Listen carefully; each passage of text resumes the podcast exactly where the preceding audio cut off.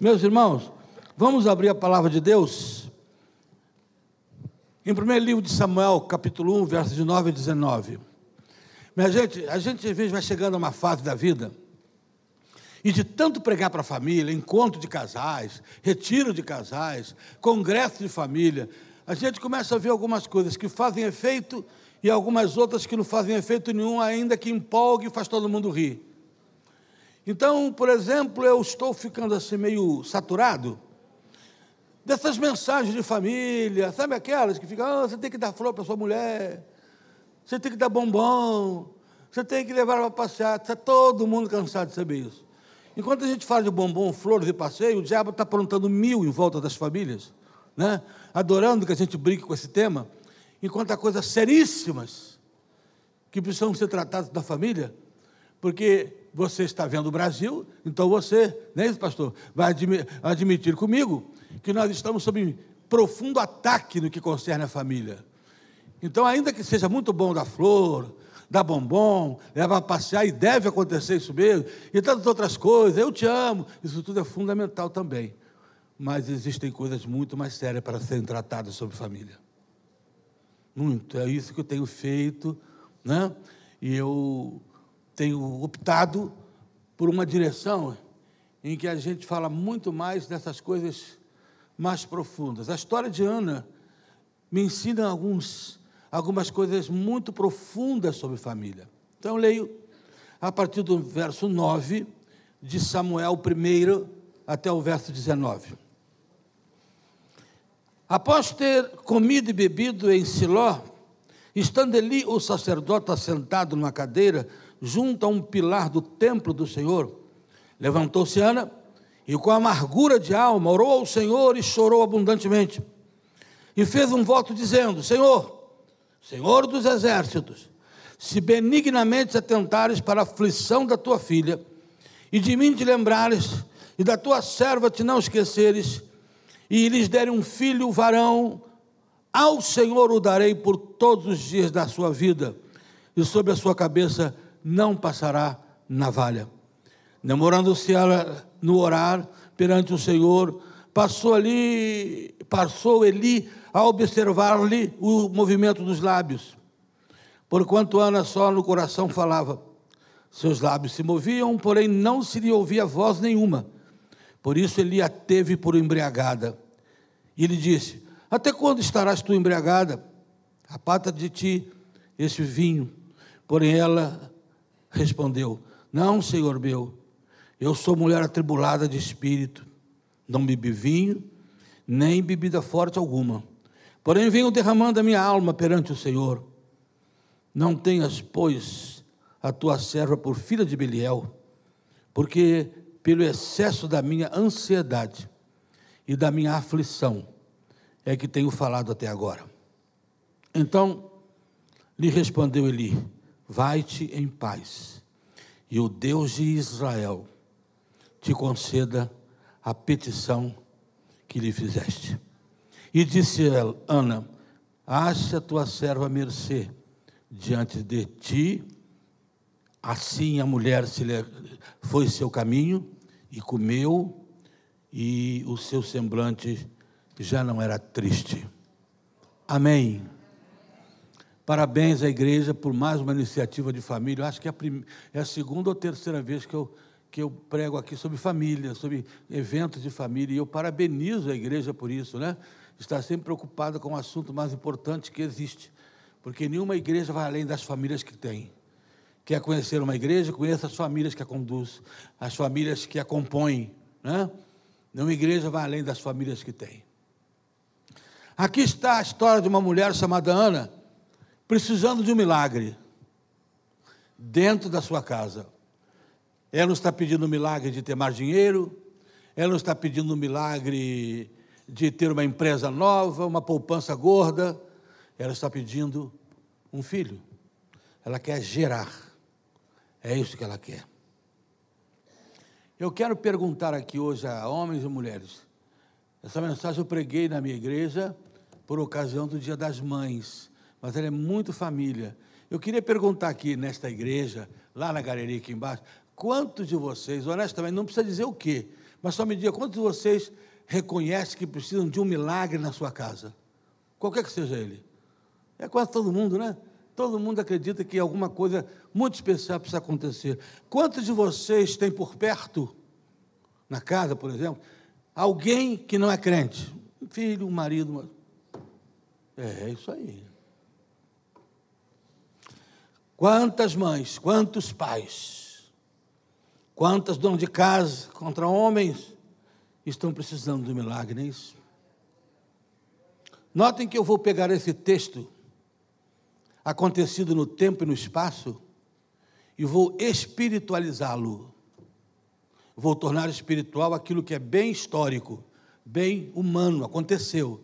E por que, que eu faço isso? Porque Jesus constantemente fazia. Ele, por exemplo, chegou à beira do poço e disse para a mulher: se você beber da água que eu te der, nunca mais você vai ter mais sede. Ele está pegando uma situação material, poço, água, e falando de uma água espiritual que ele tinha para dar, alguma coisa que fluía do Espírito. Ele chegou diante da multidão e disse: Olha, vocês estão me, me seguindo por causa do pão, porque eu tenho um pão para dar a vocês, eu sou o pão da vida, e se vocês puderem comer dele, nunca mais vocês terão fome. Eu sou a ressurreição e a vida. Quem está vivo ou quem está morto, de qualquer maneira, espiritualmente morto, eu sou a ressurreição para dar a vida. Portanto, eu vou pegar situações extremamente materiais aqui e vou espiritualizá-la. E começo por aqui. Aqui tem uma família precisando de gerar gente, de gerar filhos, filhos espirituais. Assim como Ana precisava gerar filhos materiais, eu sei que você está interessado em gerar filho espiritual na sua casa. Eu sei que você está esper, é, esperando a hora de ver filhos, maridos. E quando eu falo filho espiritual, estou incluindo o seu marido. Ele pode ser um filho espiritual seu. Eu estou incluindo a sua esposa, pode ser uma filha espiritual sua. Amém ou não? Filhos espirituais é o que vamos falar agora. Gerando filhos espirituais para nossas casas, para nossos lares. Eu tenho um filho que voltou para a igreja, ele tem um consultório dentista aqui em, aqui em Caxias. Não é isso? Levou 20 anos afastado. E assim que ele voltou, empolgadíssimo, fez encontros de casados e voltou lá transformado.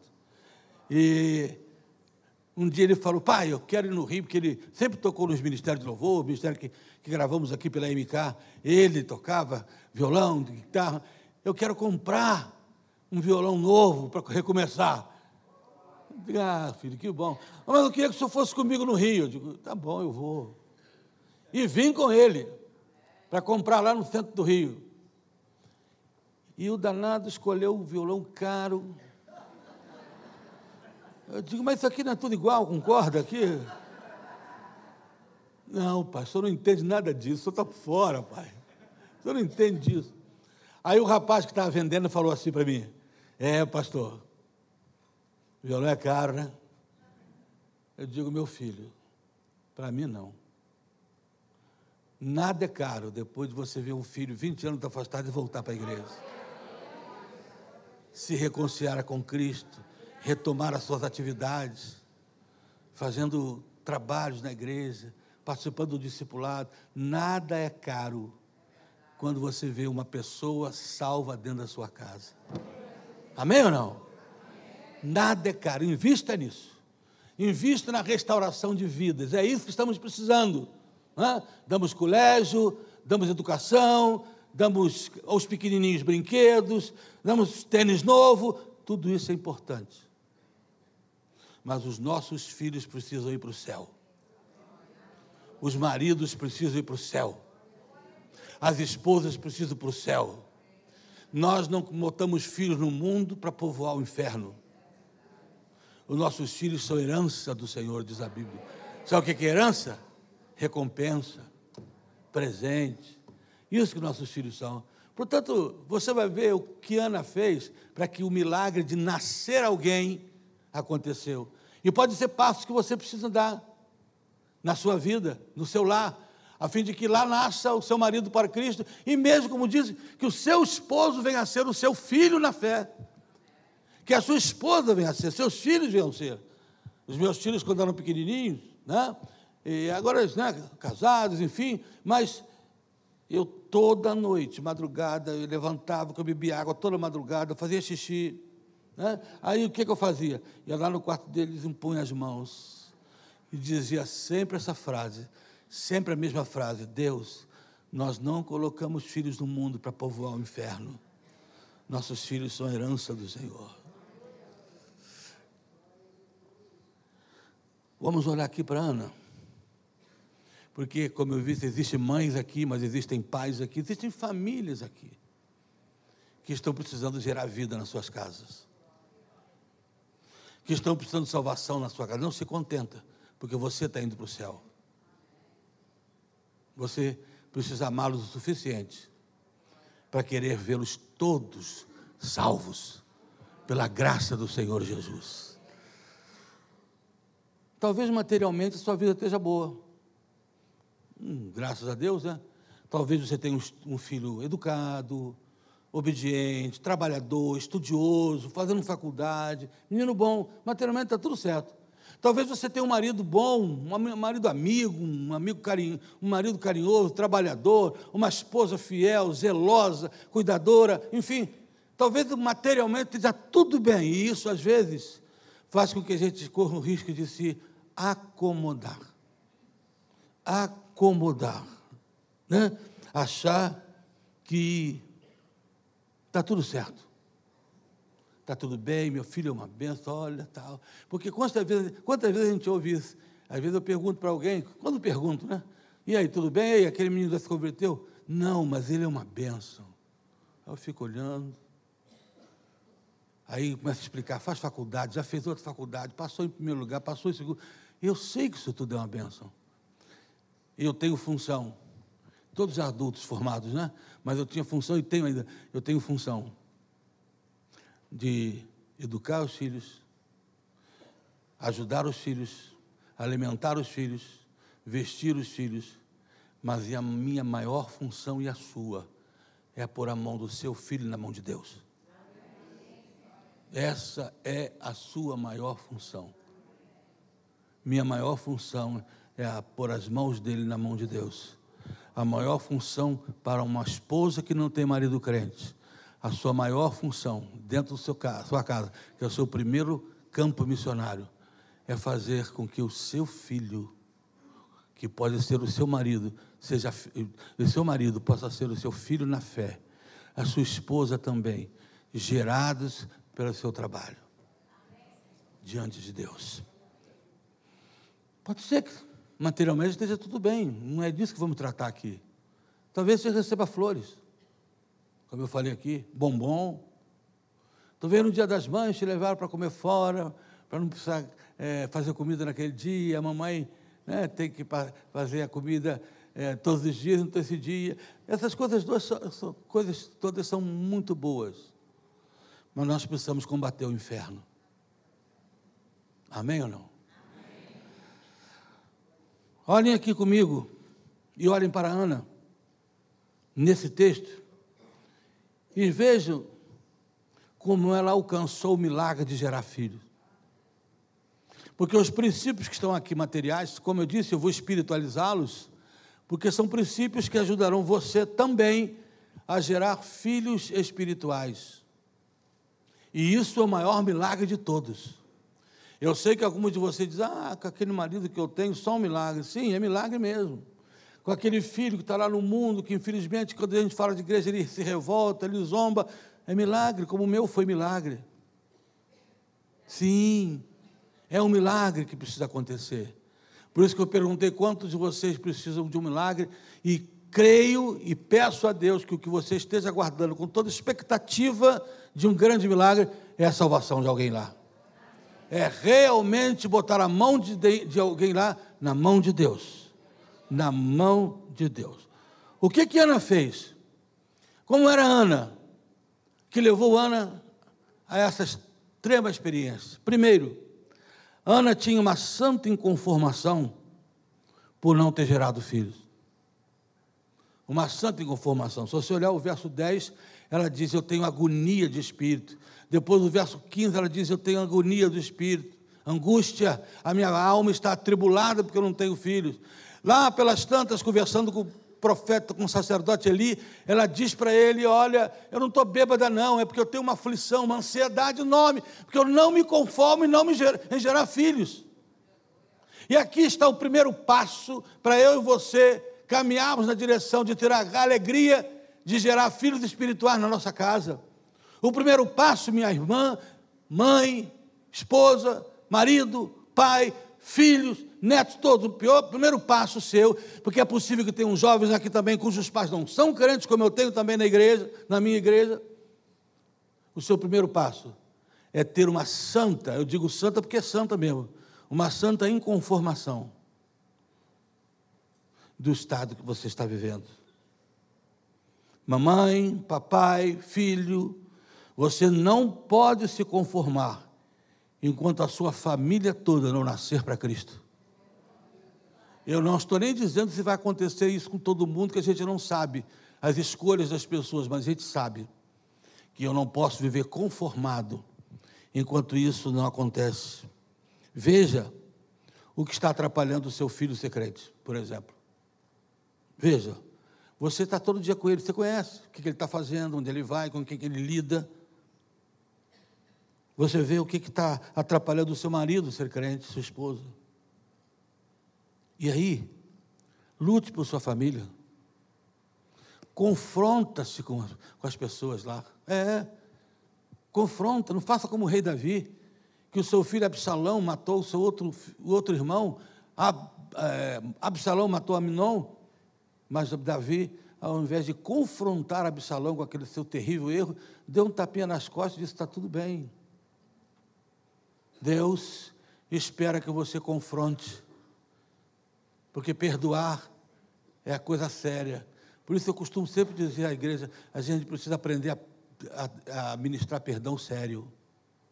Perdão onde se há conflito. Não esse perdão de está tudo bem, aquilo mantém mágoa no coração, aquilo mantém decepção na alma. Perdão tem que ser oferecido com seriedade, é sentar, olhar nos olhos, chorar se precisar. Não se conforme. Tenha uma santa inconformação lá. Se precisar confrontar, confronte. Escuta aqui, filho. Estou achando que aquela namorada sua está afastando você da igreja. Estou achando que você não está indo mais porque ela não é crente e você está longe. O que está acontecendo? Você está tendo relação sexual com ela? Você, como moço crente? E você, minha filha? Eu estou achando que você está se afastando também. Você era uma bênção. Era uma menina tão cheia de Deus tão vistosa espiritualmente, tão vigorosa, e você tão vigoroso, o que está acontecendo? Confronta. Eu estou achando isso, isso. Seu marido, olha, aquelas amizades que a gente está tendo, aquelas pessoas que se aproximaram mundo da nossa casa, eu estou preocupado. Que eles estão tirando a gente de pé de Deus. Que a gente ia a igreja todo dia de semana nos cultos, os avisos todos de culto, a gente participar tudo que a gente podia. Hoje a gente vai muito mal domingo, se não chover. Porque a gente tem ocupação demais na sociedade. Pois é que a gente tem jantar demais para ir. Porque a gente tem encontro demais para ter com amigos. Que não estão nem aí para Deus. E quando você fala em Deus, ainda dá aquele sorrisinho. É, mas será que pelo menos já está lá? Vamos dar um passeio. Confronte, diga, olha, você está percebendo que a gente não é mais o mesmo? Está percebendo que a gente não é mais a mesma coisa? Eu tenho um colega pastor, e há muitos anos eu não vejo ele. Ele veio do norte, uma família maravilhosa. Veio pastorear em Ipanema. E ali conheceu algumas famílias ascendentes. E começou a se importar com isso. Depois de um tempo, eu fui pregar numa igreja ali em Ipanema, porque não era dele, não. E ele soube que eu estava lá, me ligou e pediu para tomar um café comigo numa tarde. Eu fiquei três dias lá. Ele pediu para tomar um café comigo. Eu fui, cheguei lá, ele começou, ele olhou nos meus olhos assim, a gente sentado com um café. E ele começou a descer lágrimas, disse, Daco, você lembra de mim? Bem, eu digo, lembro, você sempre foi um homem afogueado. Não sou mais.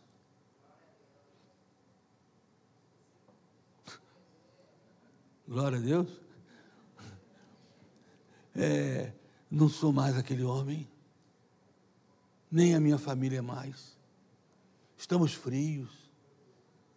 Eu muito mais cumpro tabela no ministério. Eu vou à minha igreja sozinho, nem a esposa quer ir mais. Os filhos já se afastaram há um tempão, por causa de algumas amizades. por causa daqueles ambientes completamente contrários, totalmente oposto àquilo que a fé pede da gente, aquilo que a fé faz a gente viver. Quando você perceber que alguma coisa, às vezes é televisão, olha, a gente está tá vendo coisa que não devia ver, hein? Né? A gente está brincando com coisas que não devia brincar. Tenha cuidado. Ei, a nossa casa, olha como é que está a nossa casa. Só música mundana. Olha como é que está a coisa. Você não acha que essas coisas do diabo, e nós como igreja podemos imitar o diabo? É por isso que eu tenho muita dificuldade de imitar algumas coisas que o mundo faz hoje, que está entrando na igreja. Algumas igrejas são verdadeiras boates hoje. Verdadeiras boates. Você acha que Deus é a favor de boate? Pensa numa boate, todo mundo lá cheirando maconha, ou cheirando maconha não, cheirando cocaína, fumando maconha, é aquele negócio todo, prostituição, bebida, aquele negócio todo, luzes, câmera, ação. Você sabe que Deus não se agrada disso. E por que, que Deus vai se agradar que a gente imite isso? Por que, que Deus vai se agradar de que a igreja imite essas coisas? Hã? Me explica. Por que, que Deus vai se agradar que dentro da nossa casa a gente imite essas coisas? Por quê? A gente continua. É uma guerra, gente. A gente está numa guerra. Viu? Ou a gente enfrenta essa guerra, ou a gente continua dando bombom e está tudo certo. Ouviu uma mensagem de bombom. Eu não vou falar quem nem precisa. É uma pessoa bem famosa. É, foi pregar na minha igreja para a família. Me deu uma coceira. O cara leu tudo menos a Bíblia fez todo mundo rir, engraçado. E eu pensando comigo, o Evangelho, o Evangelho não pode ser uma brincadeira, porque o inferno não é uma piada. O inferno não é uma piada para tornar o Evangelho essa brincadeira, brincar com o nome de Deus, brincar com as coisas sagradas de Deus. Deus olhou para Moisés e disse assim: tira a sandália dos teus pés. Sabe por quê? Eu quero que você pise, não, não com alguma coisa entre o chão, o chão sagrado e você, mas o teu pé pise no chão sagrado. Então tira essa sandália. Para Deus aquilo era tão sagrado que não podia nem ter nada no pé. Eu me lembro quando eu fui pregar na Coreia, Coreia do Sul, e eu fiquei impressionado com as igrejas, com os crentes da Coreia. Impressionado. Eu fui conhecer a igreja do. Eu não preguei lá, mas fui conhecer a igreja do Dr. Pui Shu, né? Naquela época tinham 700 mil membros, um tempo que cabe mais de 40 mil pessoas. Então fui lá para conhecer, fui um grupo de, de, pessoas, de irmãos, fomos lá. Aí levaram a gente, aqueles, aqueles coreanos muito simpáticos, né? sempre rindo, gente simpática, gente alegre, sempre rindo. Aí na hora que eu disse assim, como todo pastor, né? eu quero ir lá no púlpito, olhar lá da frente. Como é que é pregar para essa multidão toda? Aí quando eu ia subindo a mocinha, aí riu para fazer assim. E aí, tentando arraiar o inglês comigo, e eu com ela, ela mandou: tira o sapato, seu pé. Tem um chinelo aqui que ninguém sobe aqui de sapato sujo. Ninguém. Hoje, nossos filhos acabam de ensaiar, pega chiclete, pode debaixo da cadeira. A igreja está nesse nível aí. Né? E a gente precisa tratar disso com urgência, porque o mundo está nesse nível e está empurrando a igreja. Eu tenho um colega pastor que faleceu agora há pouco tempo, pastor Miquel da Paz Barreto. A sua filha, uma das suas filhas, disse um dia assim: chegou em casa e disse assim: Eu vou namorar e queria permissão de você que eu vou namorar fulano de tal. Ó oh, pai, já vou avisando o senhor, ele não é crente não, mas eu vou avisar. Pastor Miquel disse que deu um frio gelado na espinha. E ele ameaçou de falar com ela alguma coisa, a mulher dele fez, não fala nada. Aí a esposa dele, muito sábia, Dona Noemi, disse assim: marca um almoço aqui com ele, para a gente conhecer o rapaz. E marcaram o almoço. O rapaz foi, entraram. Dona Noemi, antes do almoço, pegou o rapaz, entrou no quarto, trancou a porta, ficou lá dentro com ele. Deu 11 horas da manhã, deu meio-dia, deu meio-dia e meio, deu uma hora, deu duas horas. Ela só abriu a porta. Oh, pode ir almoçando aqui, que isso aqui vai demorar ainda. E fechou de novo. Às quatro e pouca da tarde, o rapaz saiu de lá convertido e hoje é pastor. Alguém que não se conformou. Ela teve calma de dizer assim: olha, já são duas horas, se vocês quiserem almoçando, pode ir, porque isso aqui ainda vai demorar. Aí fechou assim e continuou conversando com o rapaz.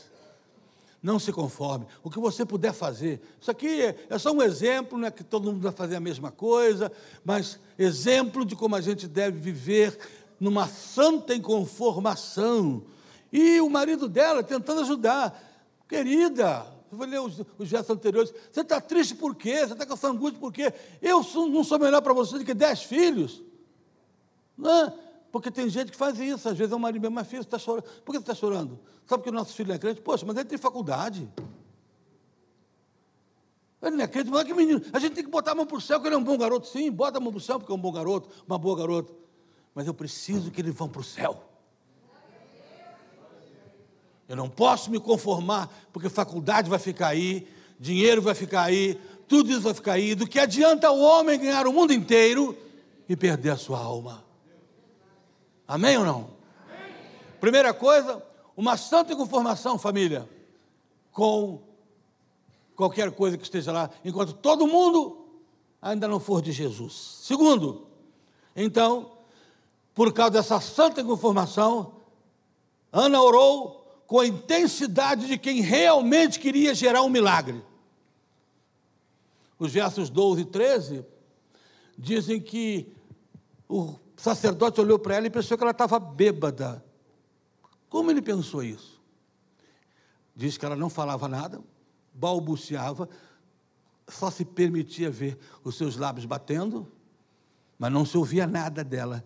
Como é que ele então achou que ela estava bêbada? Deve ser o rosto dela o semblante de alguém com ora com intensidade.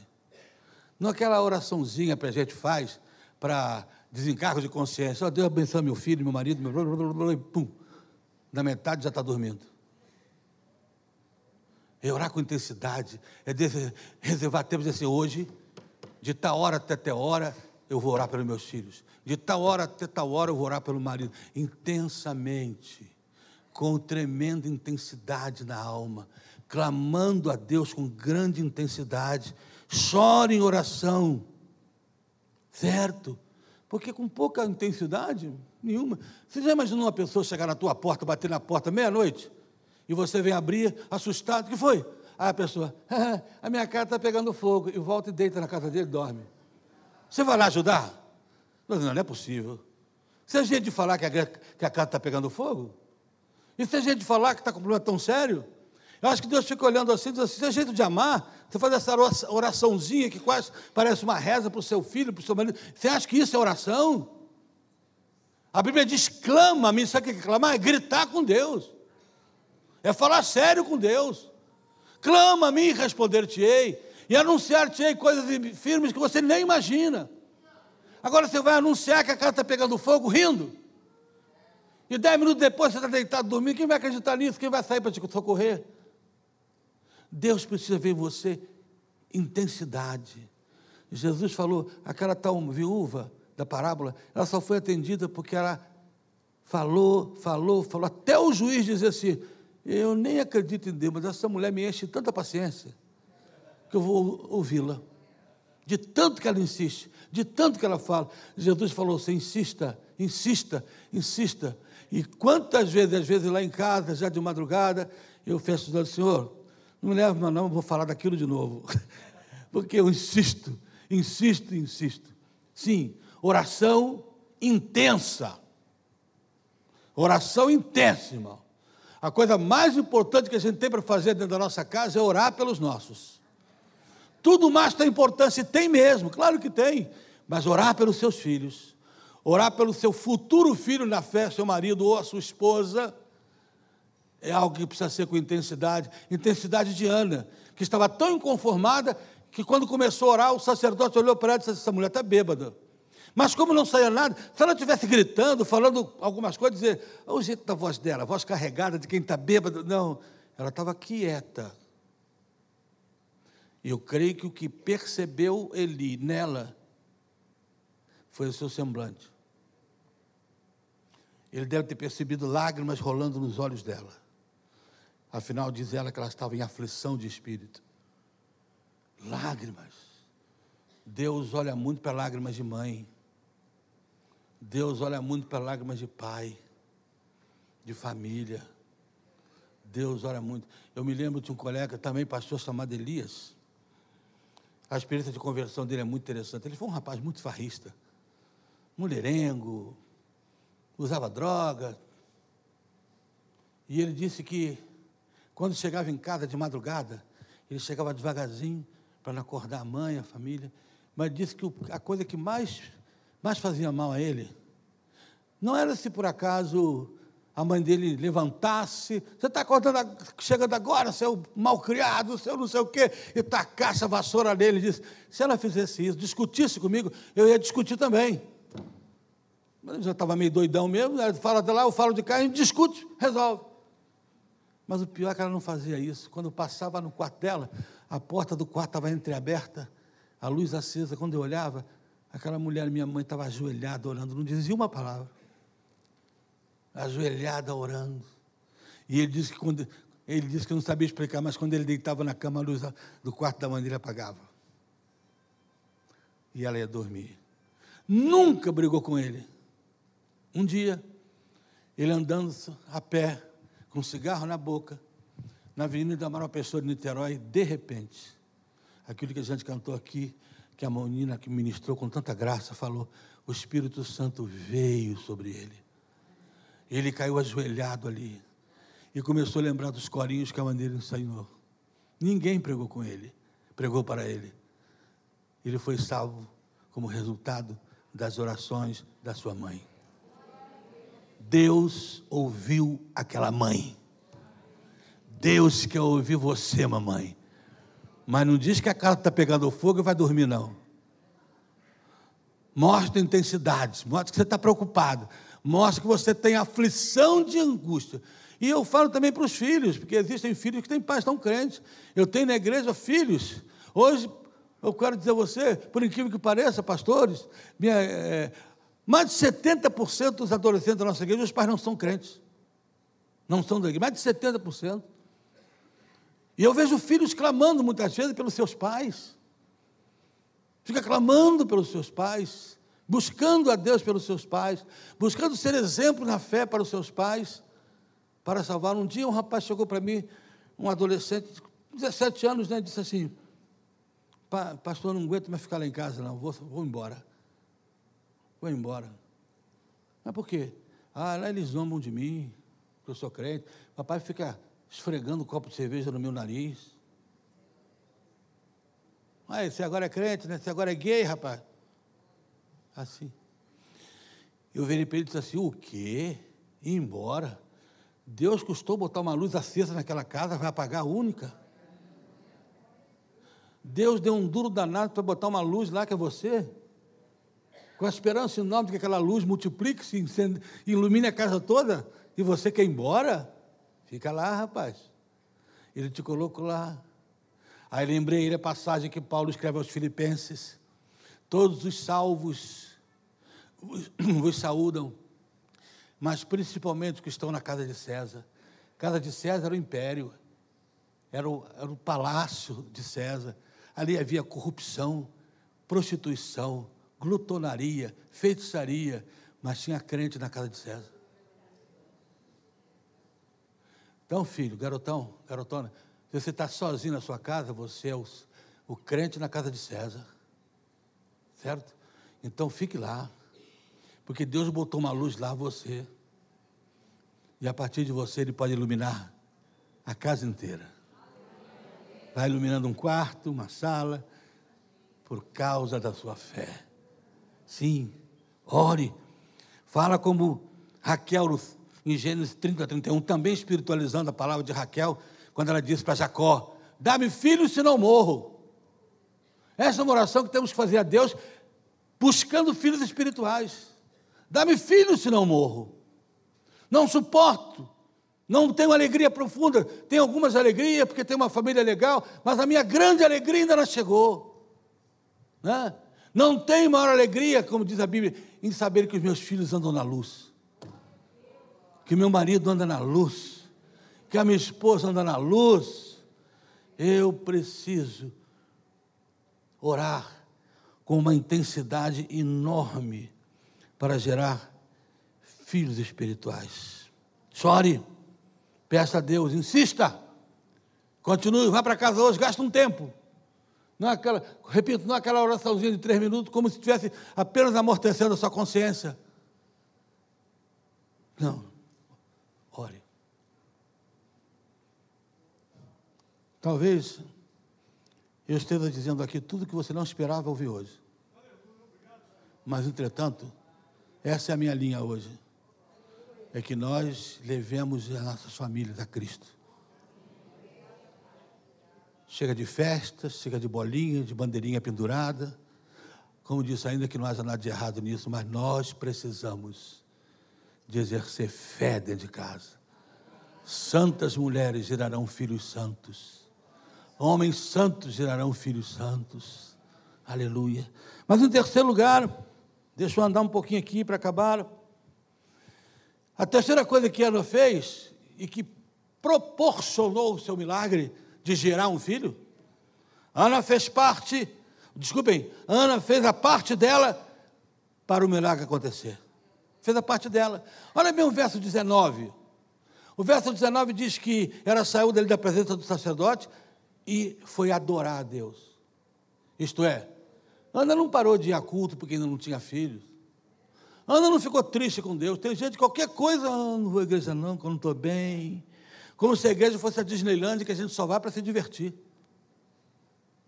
Igreja é lugar de busca de Deus. Aqui está Ana na aflição, mas vou adorar, vou para o templo adorar, vou adorar. É culto de oração que dia? Tal dia, eu vou lá adorar a Deus, vou lá pedir pelos meus filhos, vou lá clamar, vou lá clamar. Quando eu pastorei novinho ainda, com 27 anos, 28, ali no São João de Meriti, Coelho da Rocha, primeira igreja batista, tinha uma senhora lá, um nome até diferente, esquisito, Dona Oceânia. Ela tinha, não sei como está hoje, não, ela tinha seis filhos. Nenhum crente. Eu passei lá quase seis anos de ministério. Mas quando eu saí de lá, havia uma coisa interessante da Dona Oceânia, que é, toda vez que eu pregava, que eu fazia um apelo, ela vinha no altar. Tinha gente que zumbava, pô, essa mulher está sempre lá na frente, toda essa mulher está sempre lá na frente. Ela dizia para mim assim: tudo que o senhor fala sempre tem algo que eu preciso fazer.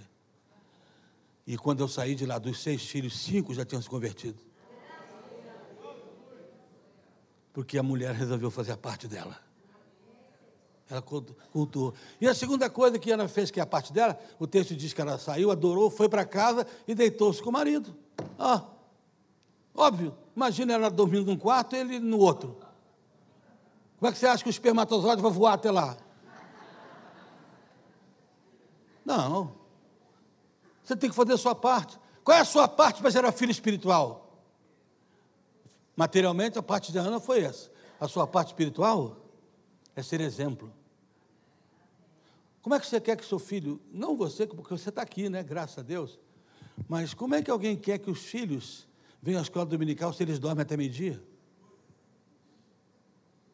Hã? Como é que eles querem que os filhos não bebam bebida alcoólica você vê o papai na cerveja?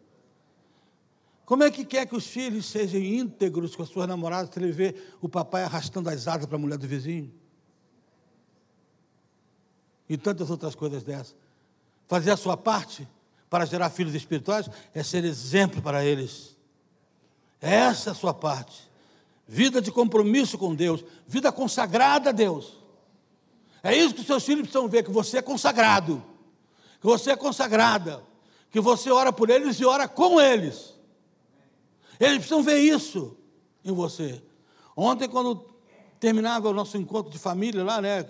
Aquele encontro, jovens para o lado, adultos para o outro. Quando terminou, estou indo embora, veio uma irmã, ela é meio doidinha. Rapaz, tá, tá vendo ali, ó? A minha bênção? Qual é a bênção? Olhou, trocou de carro, comprou um carro novo. Maravilha. Maravilha. Achei, louvei a Deus. O marido dela tinha sido um dos maiores drogados e alcoólatras que você pode imaginar. Hoje é diácono. Esse homem ficou um ano em coma alcoólico.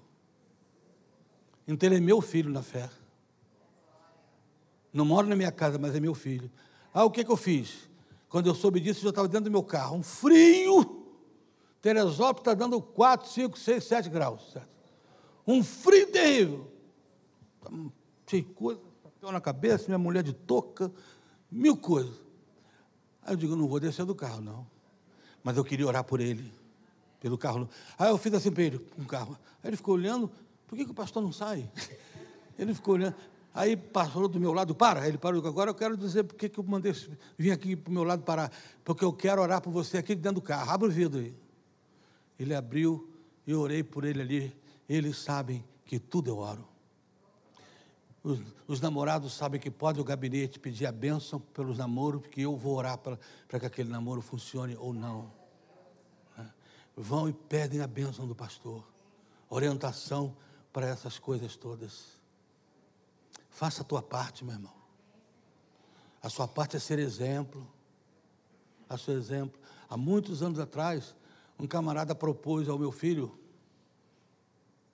uma coisa que era meio desonesta. Aí meu filho, ah, que isso? Ele no mundo ainda, né? Não tem dinheiro para isso, não. Fala com seu pai. Ah, meu pai, duvido. duvido que meu pai faça isso aí que você está falando. Nunca. Nunca meu pai vai entrar nisso. Você precisa ser exemplo. Né? Um dia eu falei para o menor um pouco. Menor que já está com trinta e tantos anos hoje. Passei, indo para a igreja para casa, ele estava no barzinho jogando sinuca. Chegou em casa e digo, filho, quantas vezes você viu o pai parado naquele boteco jogando sinuca? Quantas vezes? Nunca vi não, pai. Então, quem é que te deu esse exemplo? Não tem nada contra a sinuca, a bolinha, no meio dos irmãos, mas naquele boteco, com copo de, com copo de chope do lado. Seja exemplo. Viu? Você quer que ele seja um crente consagrado? Seja exemplo. Quer que ela seja uma crente consagrada? Seja exemplo. Mamãe, esposa, você quer que seu marido seja consagrado? Na nossa igreja tem uma, tem uma irmã que só falar os fatos, minha esposa vai lembrar quem é. Não é nem faria, ela já riu ali. Tem uma irmã na igreja que ela todo, todo qualquer hora que encontrar com você, você está feliz que o Botafogo ganhou, ela bota você lá para baixo, assim mesmo. Consegue botar você para baixo em tudo. Né? É raro você estar tá feliz com o Botafogo como eu, mas fico. Mas ela consegue, porque você chega perto, quando chegou, ela derrama uma lágrima, a primeira coisa que fala, aquele meu marido, e eu fui na casa dela um dia, fiquei, eu fiquei com vergonha. Ela ficou, está vendo esse cara aqui? Ó? Ele fala da igreja, ele fala do pastor, na frente do cara. O exemplo que ela dá, os filhos todos, eu batizei um dia, estão todos afastados da igreja, o marido não quer nem saber de ser crente. Por causa dela. Ah, ah tenho certeza que um dia ele vai vir. Hum, aquele? Duvido.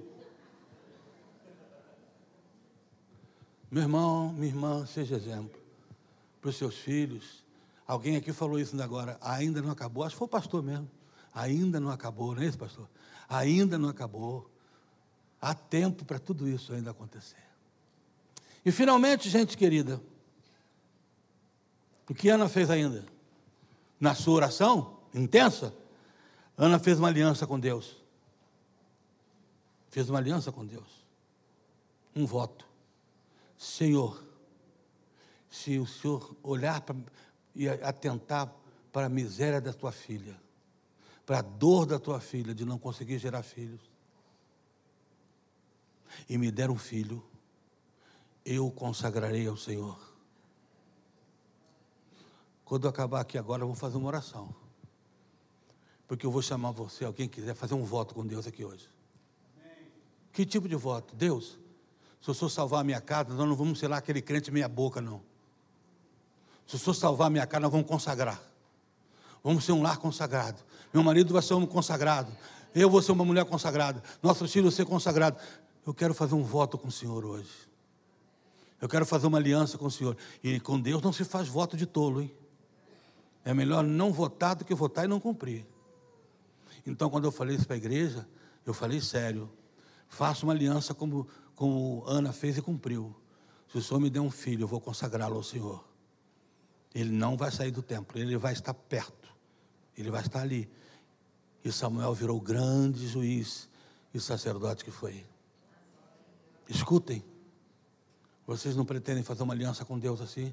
Deus, se eu salvar aquele meu marido, nós não vamos ser aquele crente de domingo à noite, não. Ou domingo de manhã só. Nós vamos estar comprometidos com a causa. Se o Senhor faz, fizer isso por a gente, nós vamos fazer uma aliança. E aí, meu irmão, daí para frente, minha irmã, dá 8 horas da manhã, vamos embora, que hora é a escola dominical? Estou ah, falando, vamos nós temos aliança com Deus, que fica em casa do quê?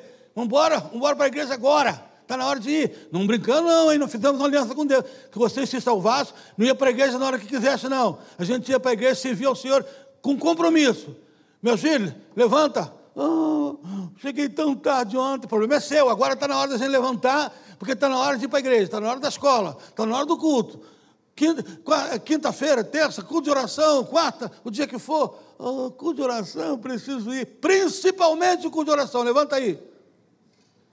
Vamos embora.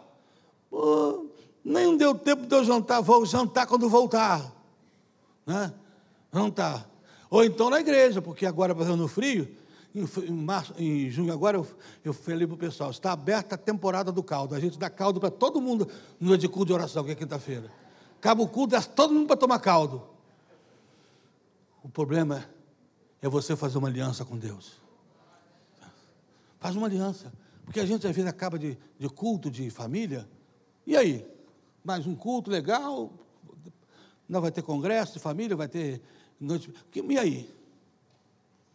Você estaria pronto a fazer uma aliança hoje com Deus? Tem coragem de fazer uma aliança com Deus? Dizer, Deus, eu me comprometo que se eu salvar minha casa, nós não vamos ser, repito, aquele crente meia boca, não.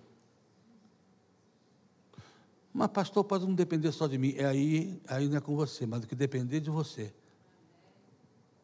De que você vai exortar, de que você vai convidar, e você vai lembrar Fizemos um voto, hein? Eu fiz um voto de que aqui em casa todo mundo ia ser crente de verdade. Que nós íamos realmente servir ao Senhor.